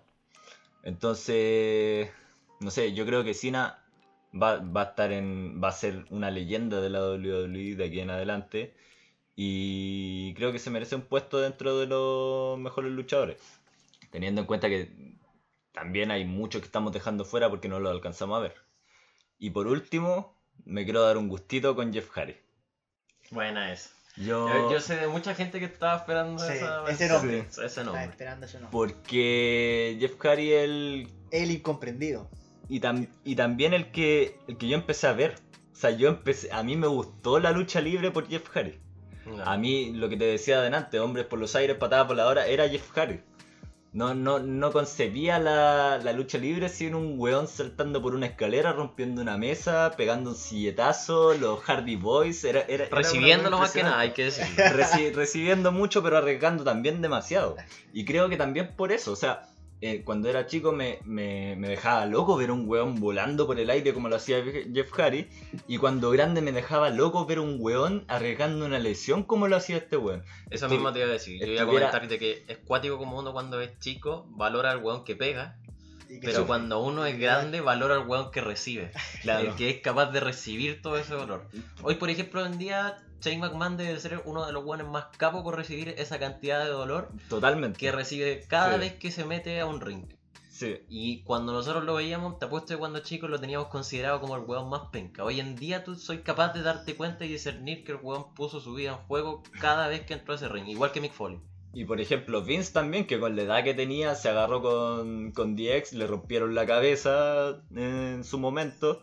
Pero, pero no, yo creo que en mi corazón siempre el luchador que, que voy a tener más cerca va a ser Jeff Hardy, porque de partida me llevó, me, me, no sé, me, me llevó a conocer la lucha libre que me interesara. Y que cuando grande me di cuenta que, que ese amor que tenía por ese, por ese weón cuando era chico era totalmente comprensible. Ahora, a- agregar igual que estamos hablando de temas de gustos personales, porque por ejemplo, objetivamente, cuando hace un po- alguien un podio, no puede dejar afuera a Stone Cold, a La Roca, a Shawn Michaels, Exactamente, a claro, Triple H. como decís tú, él, él lo ha visto en nuestra época, Ah. Claro. nuestros luchadores. Porque objetivamente por marca hay mucho. Hulk o sea, no, sé si se podría hacer un No, podio sí, incluso. no. Sé si, si se podría hacer un podio Sí. No podéis, como de forma objetiva. ¿Y tú? Nicolás. Ya, yo voy a dividirlo en tres cosas. Voy a dividirlo en mejor luchador en cuanto a personaje, mi luchador favorito Yo ya tengo dos. y el mejor luchador técnico. En- vamos a partir con la categoría más baja, el, el mejor luchador técnico. Yo creo que para mí el weón que más me gustaba como luchaba era Shawn Michaels. Ah, ya. Eh, yo Shawn Michaels, por ejemplo, nunca, muy pocas veces lo vi participar por una lucha por los títulos. En la época que me tocó verlo a mí. Y sin embargo, siempre era estelar, se mantenía ahí entre los primeros. Ver a Shawn Michaels me producía un placer que, que solamente lo voy, a, lo voy a comparar con mención honrosa porque, puta, a pesar de que me puteen ustedes, yo encuentro que el nombre de Chris Jericho es bastante importante.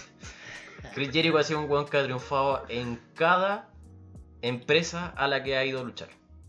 Y para mí esa weá es súper rescatable porque se hizo un nombre sin necesidad de estar ligado a una empresa. Él fue crack en WCW, WWE, eh, AEW hoy en este momento, fue crack en Japón, en donde ha ido el weón ha sido crack. Ellos dos para mí técnicamente son los mejores. Eh, ahí me, me sobrepasé un poco porque se supone que eran tres, pero di cuatro. Eh, el mejor luchador de la historia en cuanto a personaje, coincido con ustedes. El Undertaker es lo mejor que le ha pasado a WWE. Sin duda hay gente que no conoce WWE y conoce al Undertaker. Eh, es una marca en sí. Yo creo que ya he dicho un montón de elogios y no, no quiero seguir en eso con el Undertaker porque representa mucho para mí. Y mi luchador favorito, sin duda de todos los tiempos, siempre va a ser Triple H. Es una weá que le tengo amor, no sé por qué, eh, pero se ha mantenido en la industria. Es un weón que seguramente, como leí por ahí, siempre va a ser una superestrella categoría B y nada más que eso. Pero aún así ha logrado, en épocas donde estaba Stone Cold, donde estaba La Roca, mantener su nombre. En épocas donde estuvo Taker, Cena, él logró estar ahí. Y hoy en día, el único luchador que se mantiene siempre activo y que uno espera su vuelta segura en WrestleMania es Triple H. Y lo que hace como, como cooperativo ahora en este momento, como guionista y creador de un producto como NXT, sin yo creo que Triple H es- lo mejor de WWE y es mi luchador favorito también. Se reinventa en el éxito. Exactamente, y eso es muy difícil porque como tal como tú mencionaste respecto a Randy Orton, Triple H también está en el podio de los luchadores que más ha ganado campeonatos y bien merecido lo tiene. Mm. Eso. Sí, yo creo que. Y además que los que todos los luchadores que nombraste después de decir que Triple H podía llegar a ser reconocido como una superestrella de categoría B, con todo ha peleado, pues, y con todo ha tenido bastante, bastante momentos importantes. Entonces, bastante. Y él es mi luchador favorito de- con Rey Mysterio creo que al principio, pero Rey Mysterio me fue un poco dejando, pero Triple H siempre ha sido mi luchador favorito. Que Rey Misterio le gustó mucho en su momento, Sí. sobre todo cuando. O sea, bueno, obviamente, porque apareció cuando estábamos. Pero era, como decía el. Diego, identificarse un poco de que el débil en algún momento le podía ganar al, al- Mm. al grande, el que tiene todas las chances de perder, en algún momento puede levantar un título. Y era bien entretenido verlo también. Porque veníamos con poca lucha mexicana en el cuerpo, sobre todo cuando éramos chicos.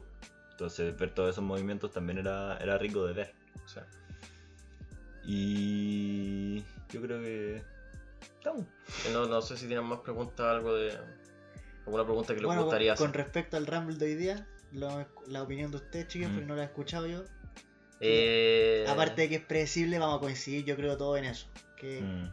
Sí, yo creo que me voy conforme en el sentido de que estuvo el regreso de Edge, uno de los luchadores de la época que en este en estos momentos hemos estado tanto elogiando. Y, y eso, yo creo que promete eh, el WrestleMania de alguna manera, a pesar de que es un poco predecible, sin embargo son luchas bastante llamativas en cuanto a lo técnico y en cuanto a historia. Y por lo menos lo que se va pavimentando, que ya habíamos comentado que Royal Rumble es el camino a WrestleMania. Y que en ese sentido me voy conforme. eso es también lo que iba a agregar. Más que las certezas, cer- certezas perdón, que deja el evento, son las incógnitas que vienen de aquí en adelante a dos meses más o menos, dos, dos meses y un poquito más de WrestleMania. 60 días salió Seten- de- 70, 70, 70 días. días. sí. Qué incógnitas, porque probablemente los campeonatos mundiales ya están definidos. Va a ir Drew contra Lesnar y Roman contra Bray Wyatt probablemente. Pero ¿qué más? Edge va a seguir apareciendo. Va a aparecer Cena, el Mm. Taker, Triple H. Triple H. Son las incógnitas que vienen de aquí en adelante. Sí. Tú? Yo, por mi parte, me voy bastante, bastante conforme. Creo que, que hubo. Más allá de que si, cómo, cómo salió todo con MVP, creo que verlo fue un momento bastante Ya, agradable. sí, con. MVP. El regalón de MVP. demasiado, El que MVP, MVP también fue uno de aquellos luchadores que se echaban de menos también, ¿cachai? Eh, bueno, lo de Edge fue, fue la raja. Yo creo que siempre soñamos todos. Creo que era ese sueño que pensábamos que nunca íbamos a cumplir el ver a Edge regresar. Eh, y bastante feliz también con el Rumble de. eh, con el Rumble femenino. Creo que estuvo bastante a la altura y mostrando alguna. Estoy haciendo esa weá para arreglar el comentario sexista que te mandaste. No, no, sí, de verdad. Creo que, creo que estuvo bastante a la altura, pero también denotó muchas cosas malas que tenía la, la WWE que creo que deberían mejorar sin lugar a dudas. ¿cachai? Eh, pero bueno, eso. Creo que positivo el Rumble, pensando en que solamente esperaba un- algún regreso bueno y algunos números. que me dejaron bastante feliz, principalmente porque Edge se llevó todo lo bueno que tuvo este Royal Rumble a mi parecer. Sí. Como to- toda falla que pudo haber tenido, creo que la, la arregló Edge y por, por lo menos esa, esa expectativa de que ganara, esa ilusión de que, de que pudiese ganar, lo, lo arregló todo. Me parece. Ya, amigo, estamos, estamos Mm. cerrando el programa. No sé si tenía algo más que agregar, Diego. Mm, ¿Algún no, saludo? ¿Algo póstumo por COVID? Eh, uh, sí, triste noticia hoy día, dolorosa para todos los... Bueno, tenemos muchos compañeros fanáticos del básquetbol igual. No. Imagino que a ellos tanto como a nosotros les impactó la noticia. Así que, bueno, esta weá seguramente jamás la va a escuchar, pero obviamente condolencias para su familia. Eh, para Y su para los fanáticos. Y para los fanáticos, obviamente. Que ellos sí nos que ellos escuchan. sí lo escuchan. Y que están sufriendo también eh, por la noticia triste del día de hoy. Así, eso, más que nada abrirnos, yo, yo ni me imagino si me dicen que se muere el Taker o si se muere algún artista como Axel Rose o Ben Affleck. O Phil Así Collins. o Phil Collins. Así que compartimos ese dolor a pesar de no ser en lo personal seguidor del básquetbol y acompañamos en estos momentos. Y eso, muy contento por, por, por recibirnos acá, por, por querer participar en el programa. Te lo agradezco de verdad como amigo y como parte del, del podcast. Así que, puta, ojalá no- nos acompañen más, weá. Sí, Tú no hay sabes que- problema, Tú po. sabes que compartimos caleta de gusto, así que En más temas, podemos hablar un poco de fútbol alguna vez, alguna serie. alguna que- serie estaría buena. Yo creo que Mm. hay, hay que cachar una serie que nos guste. Y eso, Diego, cierra la wea. Eh, muchas gracias por escuchar. Eh, y eso nomás, weón. Chao.